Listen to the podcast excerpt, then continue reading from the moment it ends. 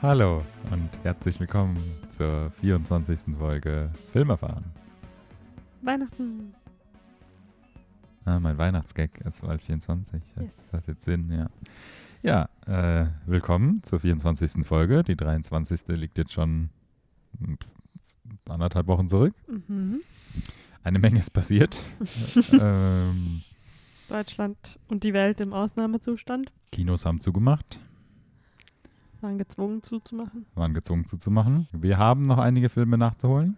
Ja. sprechen später noch über diverse Filmverschiebungen und das ganze, die ganze Kinosituation bestimmt auch nochmal. Ja, Wenn euer örtliches Kino zugemacht hat, kauft Gutscheine, unterstützt sie.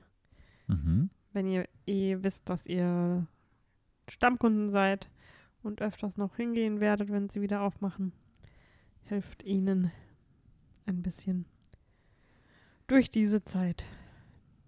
Mhm. Genau, soll man machen, hilft gut, ja. Ja, egal. Ähm, nein, also ist alles gut. Ist ja, ist ja ernst gemeint. Also Ja. Gutscheine jetzt kaufen hilft äh, kleinen Kinos insbesondere. Genau. Nicht, dass Ihr man bei müsst jetzt- großen das nicht ja. machen sollte, aber äh, wenn man sich gezwungen Die fühlt. Kleinen trifft es natürlich besonders hart. Richtig. Die kleinen Schnuckligen, die es immer nicht leicht haben, haben es Mhm. jetzt erst recht nicht leicht, ja. Ähm, genau, aber äh, wie gesagt, wir haben eine Menge Filme geschaut und äh, ich würde sagen, wir sprechen erstmal ganz gewohnt, ist ja eine ganz normale Folge, weiterhin über all die schönen Filme, die wir geschaut haben. Ja. Es wird die Folge der interessanten Filme. Also es ist Es- auf jeden Fall eine sehr bunte Mischung. Mhm. Wir haben von Comedy über äh, 90er Jahre Oldie Classics bis hin zu aktuellen Kinofilmen und Trash-Horror, alles dabei. Mhm. Unsere Meinung wird sich splitten bei vielen Filmen, könnte ich mir vorstellen. Das ist ja auch okay so. Na gut. Ähm, aber äh, schlagen wir doch mal die Brücke zum, zum ersten Film, der. Oh Ah. ja, einer deiner Favoriten. Aha, genau. Wir haben nämlich mh, in der Sneak. Mhm. Weil dieser Film auch von einer Terminverschiebung äh, betroffen ist. So wie. Nee, Quatsch, nicht jeder Film, den wir heute besprechen. Eigentlich der einzige Film, von dem wir heute sprechen, den wir Ja. geschaut haben. Ähm, genau. Äh, und zwar heißt der Film, weißt du den Originaltitel noch? Ich würde so Oh. gerne versuchen, den Originaltitel vorzulesen. Ähm, Om det Öngliga. Oengliga. Mhm. Äh, Om det Ündliger. Öndlig, ja stimmt das so, könnte es vielleicht mehr an, ist wahrscheinlich immer noch nicht korrekt, aber es ist ein schwedischer Film gewesen, ist immer noch ein schwedischer Film. Und wie Mhm, heißt er denn auf Deutsch? Naja, auf Deutsch über die Unendlichkeit. Richtig. Ich dachte gerade, du meintest About Endlessness. Weiß ich was. Egal. Nein. Äh, ja, er hat viele Titel. About Endlessness, äh, über die Unendlichkeit, Om det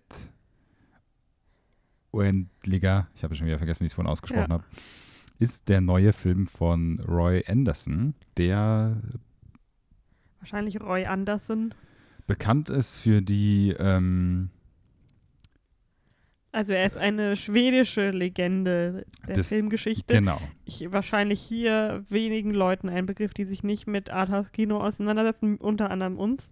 Richtig. vorher noch nie ähm, über den Weg gelaufen, aber in dieser Sneak äh, haben wir äh, mit ein paar besonderen auserwählten Leuten, die auch in dieser Sneak saßen, den Film anschauen dürfen. Wir waren ähm, auch welche, die durch, ich will nicht sagen durchgehalten, aber wir waren den ganzen Film da. Es haben ein paar Leute sich dazu entschieden, früher zu gehen. Mhm.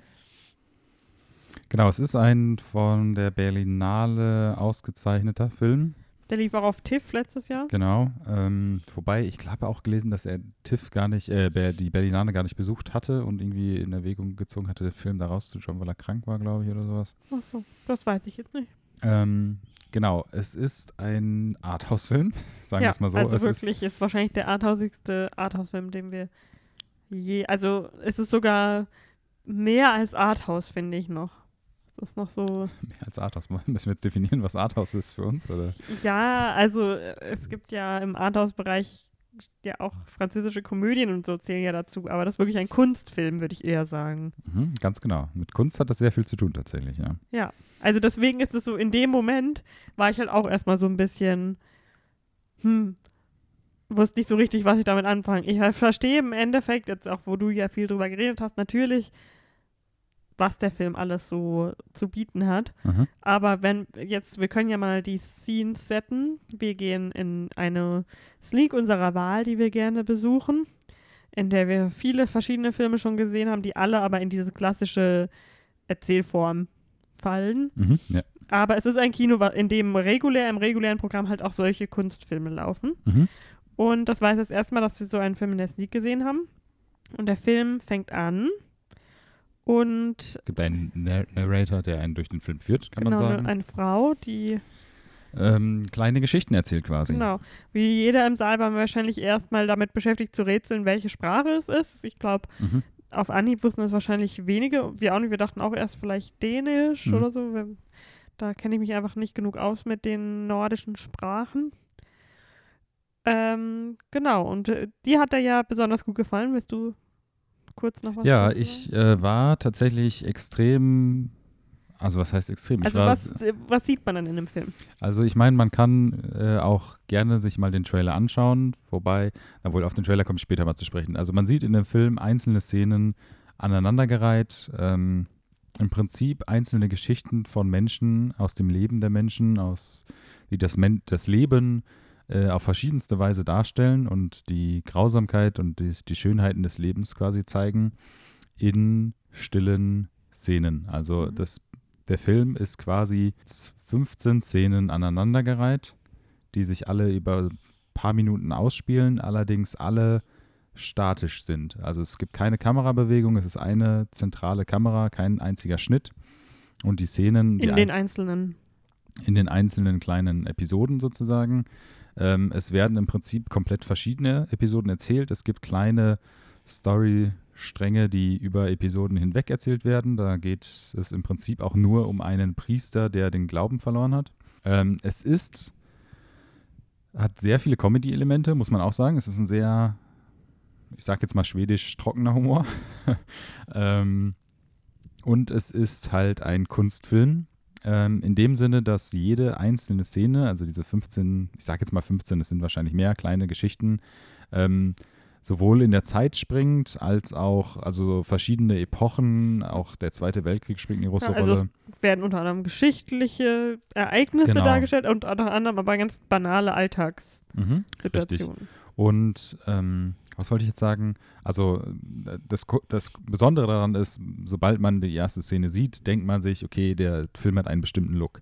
Ähm, und zwar ist es so, dass im Prinzip der Künstler es schafft oder sich zur Aufgabe macht, jedes einzelne, jede einzelne Episode, ich, ich nenne es jetzt mal, ich versuche es mal für die Folge sozusagen jedes Mal Episode zu nennen. Also jede kleine Geschichte ist jetzt eine Episode, nur als kleine Legende für den Podcast ähm, und versucht alle Episoden als Gemälde darzustellen quasi.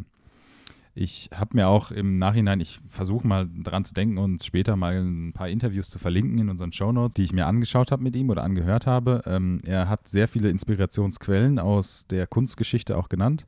Ähm, aber ja, also das Besondere, ohne da zu weit gerade mal drauf aus, einzugehen, ist im Prinzip, dass wirklich jede, jedes eine, dass jede einzelne Szene aussieht wie ein Gemälde, was dem Film einen extrem interessanten Look gibt. Ähm, ich mich auch anfangs die ganze Zeit gefragt habe, beziehungsweise im ganzen Film gefragt habe, wie das Ganze gemacht ist, weil mir schon klar war, dass sehr viel oder auch Visual Effects eine große Rolle spielen. Ähm, aber auch, weil ich, mir, ist es ja jetzt nicht fremd, sage ich mal, so Lichtsysteme oder wie Sachen ausgeleuchtet werden bei Filmen oder sowas. Und äh, da war, fand ich das schon ganz interessant zu sehen und habe dann halt am Ende auch, als der Film vorbei war, als wir dann daheim waren, auch nochmal nachgeschaut, wie das alles gemacht wurde und so. Ähm, Und um diesen krassen Look sozusagen zu gewinnen, hat er auch tatsächlich eine extrem lange ähm, Produktionszeit für seine Filme. Also mal seine ganzen alten Filme, so wie ich das jetzt gelesen habe, hat er alle selbst finanziert und gingen über teilweise Jahre in, von der Produktion, bis der Film dann letztendlich rauskam. Und dieser Film hatte, ich glaube, es war einer seiner ersten Filme, die ein Budget bekommen haben, Förderungsgelder. Deswegen ist es auch so eine deutsche Co-Produktion, glaube ich. Ähm, ich glaube, drei, vier Millionen Euro ist das Budget oder sowas gewesen bei dem Film. Ich bin jetzt aber auch nicht mehr ganz sicher. Ähm, und es wurde nur in Anführungsstrichen in einem Zeitraum von dreiviertel Jahr oder sowas gemacht. Man muss dazu sagen, er setzt quasi auch nicht, wenn ich das jetzt nicht, ich, ich glaube, ich, ich verwechsel das jetzt nicht mit einem anderen Film, den wir heute noch äh, besprechen, setzt er auch extrem viel auf sehr unbekannte Schauspieler ähm, beziehungsweise nicht Schauspieler. Er setzt auf, er zeigt quasi Figuren aus dem echten Leben, also keine künstlichen Figuren oder extreme Schönheitsideale des normalen Menschen, der normalen Frau oder sowas. Also es ist wirklich aus dem Alltag gegriffen, zeigt er verschiedene Geschichten von komplett verschiedenen Menschen. Es ist jetzt, glaube ich, sehr viel, was ich gesagt habe, was so ein bisschen schwammig alles klingt. Man kann im Prinzip auch nicht viel genauer auf die Story des Films eingehen. Wie gesagt, dadurch, dass es einzeln erzählte Episoden sind, man kann sich, wie ich es zu Anfang schon gesagt habe, den Trailer auch anschauen. Im Prinzip greift er auch nichts vorweg oder spoilert einem irgendwas. Das ist wahrscheinlich auch, wenn man überlegt, diesen Film zu schauen, auch können wir am Ende nochmal drauf, wann der überhaupt ins Kino jetzt kommt. Ähm, kann man sich über so einen Trailer auch schon einstimmen, wie der Film tatsächlich aussieht. Ich kann auch komplett verstehen, dass Leute aus diesem Kino gegangen sind. Das ist halt wirklich äh, das arthausigste Arthaus, was irgendwie geht. Also es gibt keine übergreifende Handlung. Auch der Erzähler ist keine übergreifende Handlung, nur das wollte ich nochmal betonen.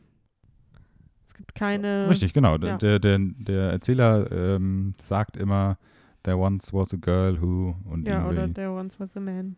Genau. Das habe ich irgendwann dann äh, das Wort so während dem Schauen aufgreifen können, was Frau und was Mann heißt, ja. aber ich habe schon wieder vergessen. Ja, ja. Das, das stimmt. Ähm, genau, er ähm, seine alten Filme oder seine anderen Filme sind alle genauso, erzählen so Geschichten aus dem normalen Leben in sehr skurrile Art und mit einem sehr interessanten Look. Ich, wie gesagt, ich war komplett gefesselt. Ich, ähm, es ist auch nur, also das ist vielleicht auch so ein Kritikpunkt, dass der Film vielleicht lang sein könnte. Also er ist tatsächlich insgesamt 78 Minuten, glaube ich. Ich glaube, ja, nur 74 Minuten oder so, also noch äh, nicht mal 80 Minuten. Genau, also was halt auch bei dem Film jetzt auch nicht, glaube ich, möglich gewesen wäre, den noch länger zu machen. Ähm, ich finde, der hatte eine okay Länge. Ich schätze mal, du fandest ihn ein bisschen zu lang, ich weiß es nicht. Ja, also länger wäre schwierig geworden. Mhm. Ja, genau. Wie, wie, hat er dir denn gefallen? Wie war denn deine Filmerfahrung? Also ich war natürlich halt auch total überrascht einfach. Mhm. Hatte nicht mit sowas gerechnet. Hatte fest auf Emma gehofft, den wir leider jetzt Corona-bedingt immer noch nicht gesehen haben.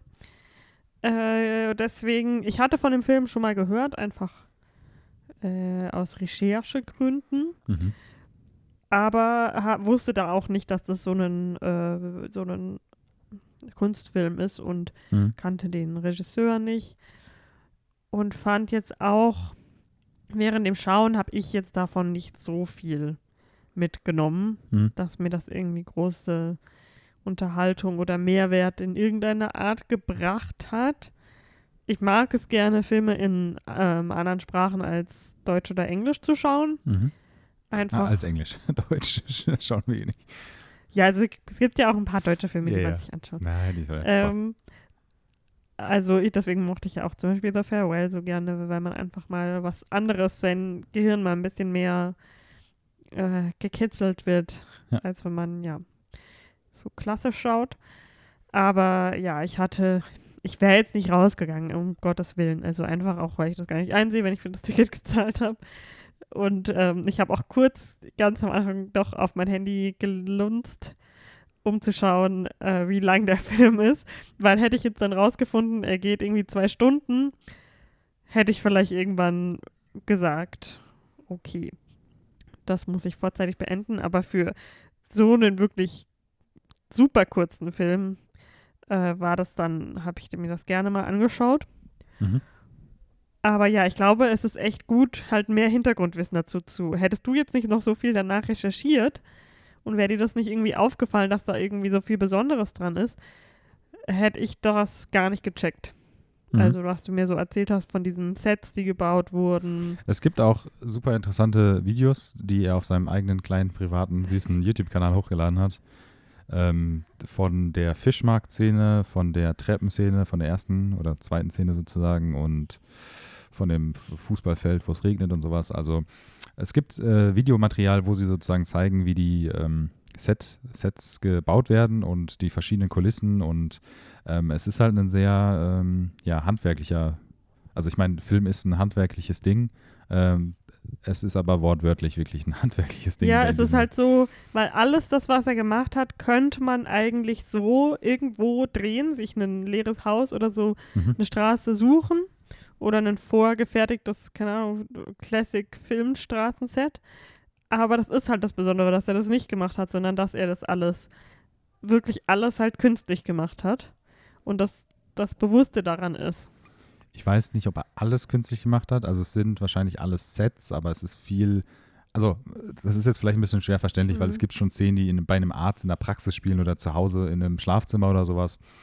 Das hat halt trotzdem diesen äh, extrem krassen Look und Ja, es ne, passt aber ich glaube, dass ein, aber hinter jedem Requisit wahrscheinlich dann so ein Gedanke steckt. Das ist nicht, und dass Arbeit, er so äh, einfach, ja, legen wir hier mal ein paar Arztsachen hin oder so, sondern Ja, ja, da, er genau. hat sich genau überlegt, was, wo, wie hinkommt. Ja, es hat auch was Wes Anderson Ickes, würde ich Mhm. mal sagen. Also auch Symmetrie spielt in seinem Film eine große Rolle, aber das kommt, glaube ich, auch eher dadurch, dass er aus dieser Kunstrichtung kommt. Ähm, ich habe, das Interview ist jetzt schon lange her, dass ich es geschaut habe. Ich kann jetzt diese Künstlernamen auch nicht mehr nennen, leider jetzt auf Anhieb, aber ähm, ich, wie gesagt, ich verlinke mal die Artikel, die ich gelesen habe. Ich fand das echt super interessant, sich diese Kunstgemälde von den verschiedenen Künstlern anzuschauen, die er dann sozusagen als Inspirationsquelle nimmt, weil du das auch eins zu eins in dem Film wiedererkennst. Also es gibt in dem Film spielt ja auch Religion eine große Rolle.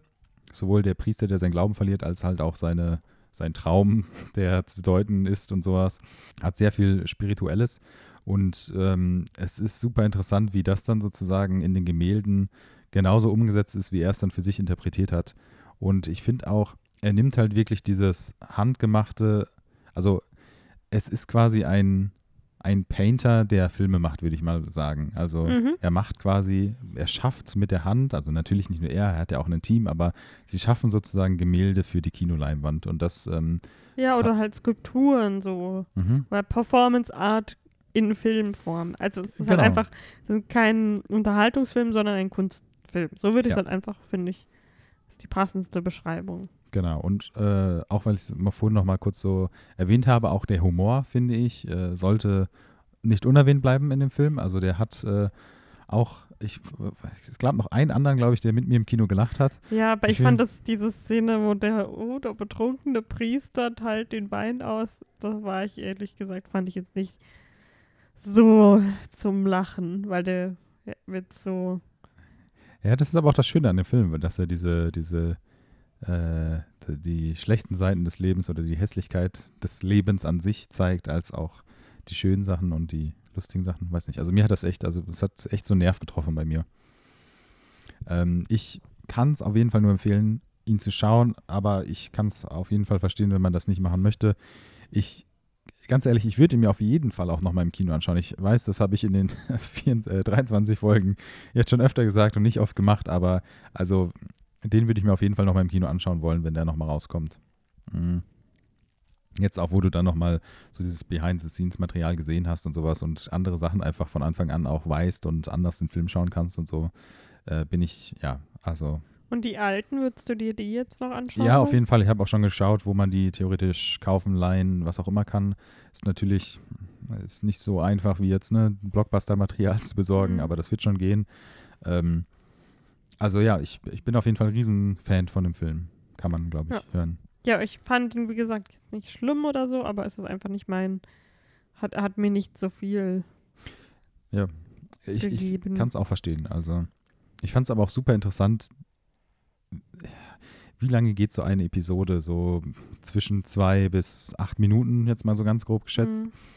Und ich finde es super interessant, auch in dem Film dann zu beobachten, wie das Ganze sich entwickelt. Also es gibt dann eine, ähm, ich kann es ja ruhig verraten, es gibt eine Kreuzigungsszene quasi, ähm, beziehungsweise eine biblische Szene, wo Jesus sein Kreuz sozusagen alleine tragen muss und ne, das wird sozusagen interpretiert von ihm dargestellt ähm, in einer Stadt und es ist super interessant, wie diese Szene sich ausspielt, weil es ist eine Kamera, also es, es gibt keinen Schnitt und keine Kamerabewegung, niemals in diesem Film.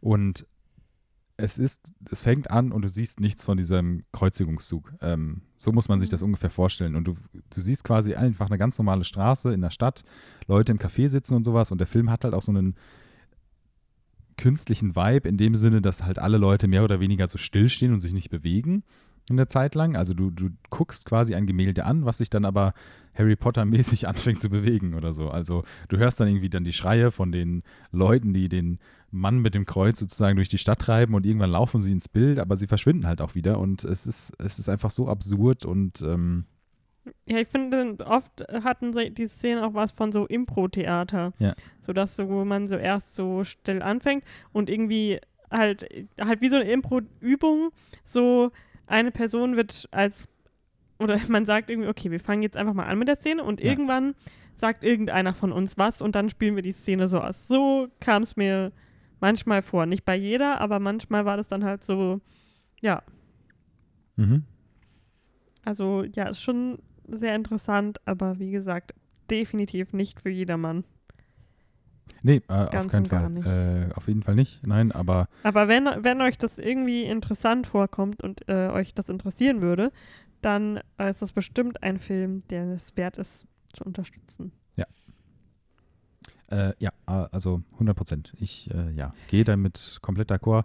Äh, wir haben es jetzt am Anfang schon gesagt, also der Film hätte regulären Kinostart für Irgendwann diesen Monat, ja. gehabt. Er wurde jetzt leider bedingt durch, also wie alle anderen Mhm. Kinofilme quasi auch bedingt verschoben auf September jetzt erstmal. Es ist mal abzuwarten, wann er dann letztendlich rauskommt. Ja. Das werden wir dann alles noch erfahren. Ähm, aber ähm, ja, also für mich auf jeden Fall eine ganz starke Empfehlung. Ich versuche da mal nochmal die ganzen Sachen, die ich mir damals mal angeschaut habe, nach dem Film nochmal rauszusuchen und euch dann allen bereitzustellen, dass ihr es auch mal anschauen könnt. Und es ist auch super interessant, ich habe schon wieder den Namen vergessen. Wie heißt dieses berühmte Gemälde American Diner? Ich weiß es nicht. Also du weißt, welches ich meine, ne? Das Ich weiß es, ja. äh, Gut, ich, ich weiß halt nicht, ob es American Diner heißt und deswegen weiß ich nicht, ob man jetzt versteht, was ich meine, welches Gemälde, aber Kannst du es ja auf Instagram posten. Genau. Ähm, und das ist super interessant, weil das halt auch in seinen Filmen scheinbar in jedem seiner Filme quasi so eine Szene vorkommt und wie er das sozusagen schafft darzustellen, ist äh, auch mit den, mit den in Anführungsstrichen Schauspielern und äh, den Situationen in dem Leben ist wirklich äh, was ganz anderes. So. Vom Ah, ah, ah, warte. Mir ist noch, ich habe gesagt, wir haben dass, noch viel vor uns. ja, ich sage nur ganz, ja, ich würde noch so ein bisschen gerne über den Film weitersprechen, aber was ich vorhin vergessen habe, es gibt nicht nur die Szene von dem Priester, der seinen Glauben verloren hat, sondern auch von dem Zahnarzt, der einen schlechten Tag hat. Ja. Weil die Story auch sehr schön ist. Okay. Okay. Du kannst ja noch eine, eine eigene Mini-Episode machen, in der du nur allein über den Film redest. Das mache ich dann. Also vom schwedischen Kunstfilm kommen wir jetzt zum derbenden Dave Bautista Stimmt, ja. oder zum Whip und Nay-Nayenden Dave Ich Bautista. verwechsel das immer. Das ist irgendein Nicki Minaj-Song gewesen, nicht Whip, nee, nee. Ja, der Dance-Move ist Whip Nay Nay. Das war ein Cardi so. B-Song, den sie. Was habe ich gesagt, Nicki Minaj? Ja. Ich kenne mich aus mit Musik, Leute. Also meiner Meinung nach war das zumindest der Whip-Move, aber ich kenne mich da jetzt, Ich- bin da jetzt auch ich- nicht mehr so in the know. Mhm. Jedenfalls haben wir in einer weiteren Sneak, ich glaube genau, wir sind am nächsten Tag nochmal in eine Sneak gegangen, in einem anderen Kino und haben das Kontrastprogramm bekommen. Ja, Mit, äh. My Spy, mhm. der Spion von nebenan, würde ich jetzt mal einfach schätzen, ist der. Peter Siegels neuer Film. Der äh, Regisseur von Get Smart auch unter anderem, den wir auch noch letztes Jahr mal irgendwann geschaut hatten, hat Get Smart. Den haben wir nicht geschaut. ja, letztes Jahr haben wir den doch irgendwann mal geschaut. Mit Anne Hathaway und Steve Carell. Ja. Den haben wir nicht letztes, also ich zumindest nicht, du vielleicht. Ich habe den letztes Jahr das erste Mal geschaut. Bin mir ziemlich sicher, dass wir den geschaut hatten. Nee, ich nicht. Okay, dann habe ich ihn alleine geschaut. Jedenfalls ist es ein neuer Spionfilm mit äh, mittlerweile bekannten Hollywood-Schauspieler Dave Bautista und Chloe Coleman. Chloe Coleman, das kleine süße Mädchen von nebenan wortwörtlich. Das von Big Ähm, Little Lies bekannt ist bereits. Genau. Ansonsten Kristen Schell, Schal. ich weiß nicht, wie man sie ausspricht. Pariser Fred Fitz Henley, die gerade richtig vielen Filmen, unter anderem Fantasy Island, Ja. äh, dabei ist. Und ah, ja, genau, in der neuen Staffel The Sinner, wo ich jetzt auch äh, mal rausfinden muss, wo ich die schauen kann, Mhm. spielt sie auch mit. Hm. Ähm, es ist ein ganz klassischer, oh, guck mal, der große muskulöse Mann macht was Lächerliches oder Damenhaftes. Ist das nicht lustig? Mhm. Film? Film? Äh, kurz gesagt, Dave Bautista ist CIA-Agent, kriegt die Mission mit seiner Kollegin Bobby, die so ITlerin ist, Mhm. jemanden zu überwachen, eine Mutter mit ihrer Tochter. Und natürlich schafft er es sich nicht rauszuhalten und wird so ein bisschen äh, Babynator, Nanny-mäßig für das Kind. Und Es ja. ist halt auch, also. Sorry, sag jetzt mal weiter. Nö, das war's. Das war die Story. mehr, ja. also mehr müssen wir, glaube ich, auch zur Story nicht sagen. Das stimmt, ja. Ähm, es ist tatsächlich wie ein Film aus den 2000ern, Mhm. kann man quasi sagen. Also, du hattest gerade schon Baby Nathan in den Mund genommen. So hieß der, ne? Vin Diesel Ja. Film. Ich weiß nicht, von welchem Jahr er ist, aber wahrscheinlich aus demselben Jahr sollte dieser Film eigentlich sein, was die Story angeht. Mhm. Ähm, es ist quasi aus der Zeit gefallen, aus den 2000ern ins Jahr 2020 ist diese ja, Komödie gekommen. Mm. Und ja, was bringt sie mit sich? Keine Ahnung. Also ich mag Dave Bautista eigentlich. Ich finde äh, ihn eigentlich einen sehr sympathischen Menschen. Er ist jetzt per se auch nicht schlecht in diesem Film. Äh, es ist jetzt kein Film, der weder Schauspiel noch Drehbuch noch sonst was leistet. Also ich finde, in dem Film merkt man gar nicht so doll, dass er nicht gut schauspielern kann. Genau, es ist halt, es ist halt etwas, was 2000 rum Baby Nator sein sollte, so eine Fa äh, Family-Komödie. Ähm, das ist ja auch eigentlich ganz gut. Es war ein bisschen überrascht davon, wie brutal äh, Ja, strange diese Family-Comedies jetzt mittlerweile geworden sind. Ähm, ja, also was soll man zu dem Film sagen? Die Story ist äh, klar bekannt. Also du hast jetzt erzählt, das ist auch so die Story, man weiß genau, was passiert und äh, das Kind hat eine Mutter und äh, was da Das wohl ist das zwischen Dave- Unangenehmste, diese Beziehung zwischen Mhm. der Mutter und dem, dem Wrestler. Weil das ist so, mh, erstmal ist da natürlich wieder ein beträchtlicher Altersunterschied, Mhm. der da eine Rolle spielt. Und zweitens ist das so jetzt, also er ist jetzt kein Ryan Gosling, wo ich so denke, mhm, das verstehe ich, dass sie da gleich swoont, Mhm. weil es halt schon erstmal auch ein stranger Mann ist, der einfach plötzlich Zeit mit ihrer Tochter verbringt. Also Nee, du hast die Szene, du bist äh, aufs Klo gegangen, als Oh. er in der Schule war, ne? ja, Da gab es noch ein paar Szenen, eieiei. eieiei. Weil die ganzen Mütter natürlich ganz nah an ihm standen und bewundert haben und seinen Obermann oh, gefasst haben. Nein. Ja, ähm, es ist ein Film, dessen Story und Twists auch auf jeden Fall jedem quasi sofort ins Auge springen, also Foreshadowing äh, The Movie. Äh, Ja, ich weiß nicht. Ich habe schon, ich habe sogar ein, zwei Mal gelacht in dem Film, muss man schon ehrlicherweise Ja, sagen. also er war nicht schrecklich, Eben, also aber es, er war halt auch ein, es, ist, es ist kein guter Film, aber es ist ein, also, ja, was, also, es, es ja, ist nichts, was man jetzt gebraucht hätte, genau. sagen wir mal aber so. Er, er tut niemandem weh. Nee. Es ist, ja, es ist Ich finde, halt das Mädchen ist zuckersüß und Ja. er macht das auch super. Genau. Ich bin schon gespannt. Äh, Avatar 2 spielt sie auch mit. Ah, Ob der nochmal irgendwann kommt, man weiß es nicht. ja, Ähm, ja, genau. Ähm, also ich weiß nicht, willst du noch viel mehr dazu sagen? nee, oder? da müssen wir gar nicht mehr das drüber war reden. eine schmerzlose Sneak-Erfahrung, aber Könnt ihr euch gerne, wenn es irgendwann mal auf Netflix läuft, an einem Abend, bei dem ihr nebenbei noch irgendwas äh, basteln wollt oder quasi die ganze Zeit am Handy sein wollt, weil ihr nicht Genau. aufs, auf den Fernseher gucken müsst so oft. Um, dann könnt ihr euch das gerne mal anschauen. Mhm. ja, genau. Ähm, das war eine Sneak-Erfahrung, mein lieber Mann. Mhm. Was haben wir denn danach chronologisch geschaut? Danach haben wir einen Film auf Sky Ticket geschaut, Stimmt. daheim, äh, den ich schon lange mal, also ich hatte ihn schon immer mal so auf dem Radar. Ich glaube damals, als ich in der Uni einmal ein, ein Lehrbuch hatte zu Filmstudies, kam im Kapitel zu Farben Mhm. dieser Film öfters mal zur Sprache. Mhm.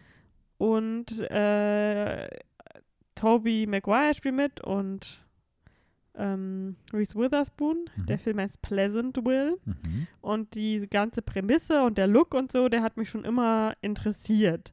Weil das so ein bisschen Stepford Wives mäßig auch aussieht. Mhm. Und dann habe ich gesehen, dass der frisch auf Sky Ticket verfügbar war. Also dachte ich, schauen wir den mal an. Ja. Und dann, äh, genau, in dem Film geht es darum, der spielt in den 90ern, kommt, also 98 kam der raus. Und äh, ge es geht um zwei Geschwister. Und die Mutter ist aus fürs Wochenende. Geschwister streiten sich um die Fernbedienung. Fernbedienung geht kaputt. Magischer Fernbedienungsreparateurmann taucht auf und ähm, schwuppsdiwupps durch ein, keine Ahnung, Twist of Faith landen sie im Fernseher in der Serie Pleasantville, die die Lieblingsserie des Sohns, also Tobey Maguire, der David heißt in dem Film. Mhm. Das ist seine Lieblingsserie. Das ist so eine I Love Lucy-mäßige, die Welt ist perfekt in der Vorstadt. Äh, Und die spielt in den 1950ern. Ja. Und äh, seine Schwester, die ist eigentlich mehr so eine Rebellin und voll cool. Reese Witherspoon, die Jennifer heißt. Mhm. Und genau, so landen die beiden Teenager aus den 90er Jahren in, den, in dieser Serie, dieser fiktiven, in den 1950ern. In einer Schwarz-Weiß-Serie. Genau, eine Schwarz-Weiß-Serie. Und sind da jetzt erstmal so gefangen. Mhm. Äh, der David kennt sich natürlich aus mit allen Folgen und so. Er kennt die ganzen Charaktere, weiß wer ist. Und die beiden nehmen die Haupt, also zwei der Hauptrollen ein, die Kinder der Familie, die, ähm, den, auf denen der Fokus liegt in der Sitcom. Ja. Und dann, äh, er schafft es relativ gut, sich so einzufinden und zu- anzupassen, weil natürlich alle da sehr konservativ und sehr perfekt sind und jeder macht immer jeden Tag dasselbe, mehr oder weniger. Der ist halt auch vom Charakter, wird er schon sehr früh so dargestellt als jemand, der sich gerne so einer Rolle unterwerfen Ja. möchte, einer definierten Rolle, seinen definierten Arbeitsablauf. Ja. Hm. Und äh, sie ist dann eher so rebellisch und bringt da so ein paar Sachen und durcheinander, vor allem unter den Teenagern. Ja. Unter anderem mit der Einführung von Sex. Genau. Ja. Wie fandest du den denn? Weil ich habe das ja einfach mal so ausgesucht. Ich weiß gar nicht, ob du vorher mal davon gehört hattest. Mir war der Name kein Begriff. Ähm, also der Titel, als wir gesagt wir festgelegt haben, wir schauen diesen Film, äh, hatte ich jetzt nichts vor Augen. Mir, ging es aber wie du. Also ich habe schon tatsächlich öfter bei diesem Film gehört und Szenen sozusagen aus dem Film gesehen in Zusammenhang mit äh, ja, äh, Filmgeschichte oder, oder ähm, Erklärungen über Bild in Film und sowas, äh, Farbe in Film. Es ist ein super interessanter Film, es ist auch ein super guter Film, also der hat mir schon sehr gut gefallen. Ähm, Toby Maguire, der, man sagt, ja, das war doch Toby Maguire, wo man immer sagt, dass er eigentlich so der Arschloch äh, Hollywoods ist, ne? Dass das so ein offenes Geheimnis ist. Ist dass- das nicht auch, er spielt ja nicht auch bei diesem Pokerspiel ähm, so eine große Rolle, wo es im Molly Game, Mollys Game drum ging? Ja, ich glaube, die Originalvorlage von Molly's Game, dieses Buch, was sie geschrieben hat, nennt ihn sozusagen nicht Mhm. namentlich, aber jeder weiß, dass der das war, der halt immer so asozial war. Egal. Ähm, äh, sorry. Äh, ja, äh, es ist ein sehr cooler Film. Ich finde die Story sehr interessant, äh, was der Film über, über die Gesellschaft und äh, Liebe sozusagen einem beibringt, ist äh, immer eine sehr schöne Message, auch wenn es jetzt nichts Besonderes oder Neues ist. Ich fand diese Art von, von Schauspielerei in dieser 1950er Jahre TV-Show irgendwie sehr interessant. Ähm, das hat alles schon ganz gut Spaß gemacht. Mm, Ja, genau. Also ich fand das auch cool zu beobachten, wie dann diese ganzen, also im Prinzip, man, man kann sich ja, sage ich mal, schon denken, wenn es um eine Schwarz-Weiß-Serie geht und etwas mit Farbe zu tun hat, dass diese Schwarz-Weiß-Serie dann immer mehr zu farblichen Welt wird. Das ist ganz cool gemacht. Ähm, da gibt es schöne Bilder. Es ist eine schöne Charakterentwicklung von den einzelnen. Also es geht dann darum, dass je mehr so ein paar Bewohner dieser Stadt sich so, ja, zum Beispiel Sachen wie Sex oder ähm, Kunst oder Literatur, von denen sie halt erzählt bekommen von, von Jenny, je mehr sie sich der Sachen so hingeben und sich dafür interessieren, äh, bekommt die Welt plötzlich Farbe. Ja. Also die Charaktere selbst werden plötzlich farbig oder Dinge um sie herum werden plötzlich farbig. Hm. Und Leute, die so festhalten an den alten Werten, bleiben schwarz-weiß. Genau. Ähm, Willem H. Macy? Macy. Mhm.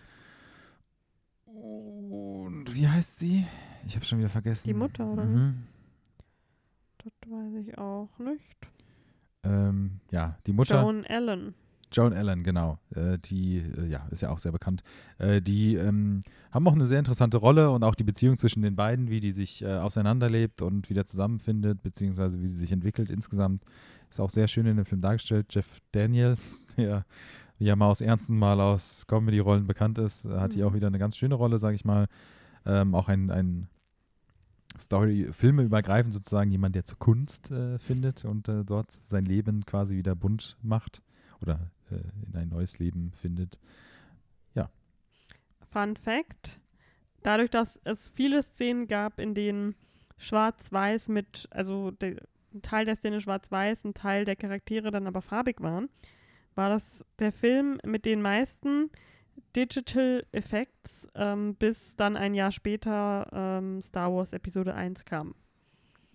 Weil da so viel. Und was ich auch ganz interessant war, es gibt eine Szene, in der die Mutter von den beiden wird farbig, Mhm. aber hat Angst, es dem, dem Ehemann zu zeigen. Deswegen hilft David ihr, das, äh, graues Make-up wieder drauf zu machen. Und das haben sie so gemacht, dass sie quasi grünes Make-up auf sie drauf gemacht haben, damit sie das ähm, austauschen können. Und ähm, dann gibt es eine Szene, in der, äh, wie gesagt, äh, Jeff Daniels dann ihr das Make-up wieder abnimmt. Das heißt, da hatte sie ein volles grünes Gesicht und er hat das dann nach und nach abgenommen. Das finde ich sehr lustig, den Gedanken. Muss cool gewesen sein zu drehen, ja. Ja. Ja, was man nicht alles so Aber- 1998 hat machen müssen. Ja. Also was am Ende mit Jenny passiert, habe ich allerdings nicht so richtig verstanden, um ehrlich zu sein. Was meinst du? Naja, dass sie nicht zurückkehrt, Mhm. fand ich ein bisschen arg. Also habe ich nicht ganz nachvollziehen können, ihren Charakter, weil ihr Charakter da ja so gar nicht reingepasst hat in diese Welt. Ja, aber dadurch hat sie ja gemerkt, dass sie in die reale Welt noch weniger reinpasst und äh, hat sich voll und ganz dem intellektuellen Leben gewidmet und hat da auf eine neue Art und Weise an einer neuen Uni zu einer anderen Zeit studiert. Kann ich trotzdem nicht nachvollziehen. Verstehe ich auch nicht, keine Ahnung. Vielleicht soll ihr Charakter irgendeine historische Figur dann noch darstellen oder sowas. Vor allem die Mutter, also am Ende kommt, ist ja nur er dann da und begrüßt seine Mutter in seinem echten Leben zur echten Zeit wieder. Mhm. Und ich dachte dann auch so, hm, früher oder später wird sie wohl fragen, wo denn ihre Tochter ist. Ja, es ist eine Frage für einen anderen Tag. Also. Okay. Naja, jedenfalls netter Film. Äh, und genau, kann man sich äh, auf jeden Fall mal anschauen. Ich fand, er hat sich minimal gezogen. Er ist über zwei Stunden lang. Ja, das stimmt. Ein bisschen lang war er. Ich fand es ganz interessant, weil es ist ja von dem, von Gary Ross, der auch Ocean's 8 gemacht hat. Mhm. Jetzt zuletzt. Ich glaube, das war Mhm. sein letzter Film. Ja, das ist so ein Classic. Sie hat auch Big gemacht und Mhm. Seabiscuit, also so Classic und 90s. Ja. Ja, eben, aber ich finde es so interessant, dann jetzt, wenn man Ocean's 8, sage ich mal, kennt, auch wenn Ocean's 8 so eine vorgegebene Art von Film ist quasi, aber wie er sich sozusagen entwickelt hat als so einen, als, also was heißt entwickelt hat, er ist einfach lange dabei, aber als so einen 90-Director, Mhm. ja, ist cool, mal beide Seiten zu sehen. Oder beide Epochen, kann man ja quasi schon sagen. Genau. Ähm, Was haben wir denn sonst noch geschaut? Sonst haben wir, äh, genau, ähm, ich habe die ersten zwei Folgen von Ted Bundy Falling for Killer gesehen. Ah, ja. Muss ich auch noch fertig schauen. Aber so bin ich drauf gekommen, dass du ja noch nicht äh, Extremely Wicked, Shocking the Evil and Vile geschaut hast. Mhm. Und äh, hatte dann irgendwie, ja, hat mich diese Doku-Serie so, hat mir wieder Lust gemacht, den nochmal zu sehen. Ich hatte den ja letztes Jahr im Kino gesehen auf dem Fantasy Filmfest. Mhm. Und dann haben wir uns den zusammen angeschaut. Das ist korrekt, ja. Und ich hatte da, glaube ich, schon drüber geredet. Mhm. Deswegen äh, erzähl du doch erstmal, wie es bei deinem ersten Ansehen war. Ähm, Ah, wo fange ich an? Ich habe auch eine andere Wahrnehmung von dem Film als du tatsächlich. Ich bin nicht so der Riesenfan von diesem Film gewesen. Ich habe schon äh, Shame dafür von dir bekommen quasi. Man muss dazu sagen, ich bin halt auch so null drin in diesem True Crime Game. Ich äh, habe ich mittlerweile weiß ich, wer Ted Bundy ist und kenne auch so ganz grob so seine, seine Fakten. Wir waren auf einer sehr, sehr coolen Jack the Ripper Tour damals in London gewesen. Mhm. Das ist aber quasi schon alles, was ich über True Crime sozusagen weiß, würde ich mal sagen. Jack the Ripper, Ted Bundy ist auch ziemlich eine Epoche und auch gleiches Land. Eben, die waren doch mal Roommates auch, glaube ich. Mhm. Ja. Äh, nee, Spaß beiseite. ähm, es war es war jetzt kein schlechter Film. Ich finde, ich stehe halt immer so ein bisschen. Ich, ich kann halt diese Kritik an diesem Film verstehen, dass er das alles so ein bisschen glorifiziert, diese, diese die Geschichtsfigur, diesen schlimmen, diesen schlimmen Menschen Ted Bundy.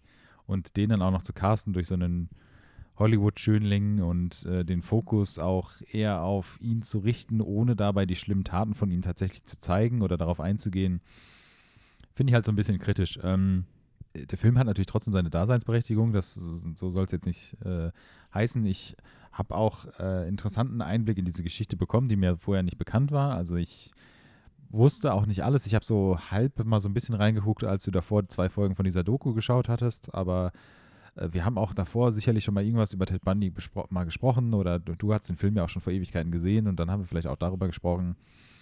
Ganz unbekannt, wie gesagt, war mir die Figur jetzt davor nicht, als ich den Film geschaut habe, aber ähm, ja, weiß nicht, also das fand ich generell beim Filmschauen so ein bisschen seltsam. Ich habe vorher aber auch nicht irgendwie mich jemals über den Film informiert und sowas. Also ich wusste jetzt auch nicht, wie der Film das sozusagen porträtiert, aber ich fand es dann auch eher so für mich ähm, quasi so ein bisschen negativ, wie er diese Figur darstellt. Also für, für mich war das so ein bisschen zu wenig äh, sozusagen von den schlechten Seiten, also von den abscheulichen Seiten dieses Menschen zu zeigen.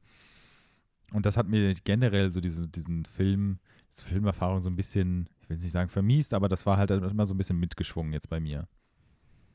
Das hat sich so durch den Film gezogen. Ich fand trotzdem die schauspielerische Leistung von, also jetzt ähm, Zac Efron, weiß nicht, hat das jetzt nicht toll gemacht, also nicht grandios gemacht oder sowas. Der hat das halt gemacht, wie er es macht. Ich fand äh, Lily Collins fand ich extrem cool in dem Film. Das hat mir schon Spaß gemacht. Ich mochte den äh, Six Sense äh, Kid-Typen. Haley Joel Osment.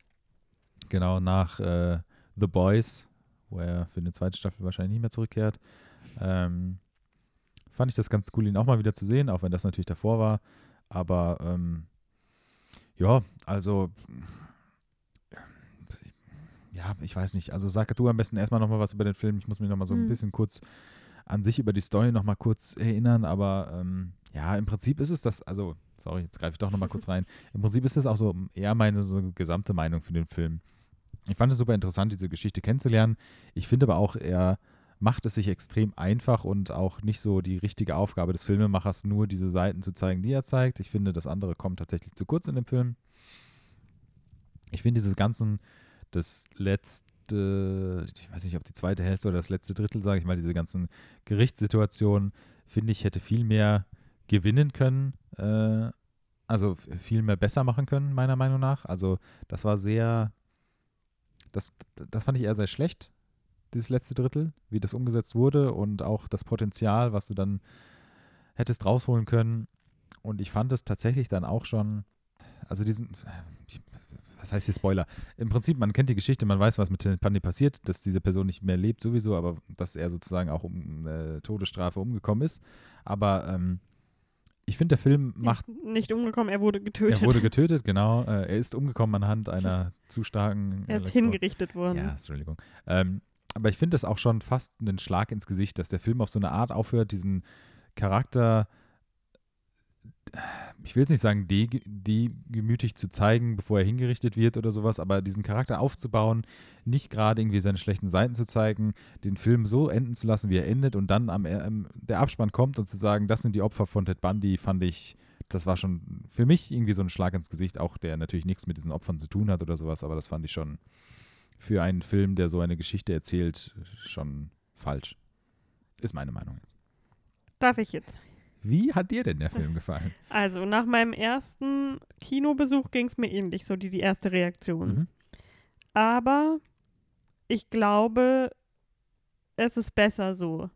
Weil sonst wird es halt so ein cringy Horrorfilm, wenn man alle Sachen zeigt. Und so ist es mehr so, dass man als heutige, heute lebende Person besser nachvollziehen kann, wie das damals war. Weil das war ja auch so eine, in den 80ern, so eine, wo das so plötzlich angefangen hat. Das hat die Doku.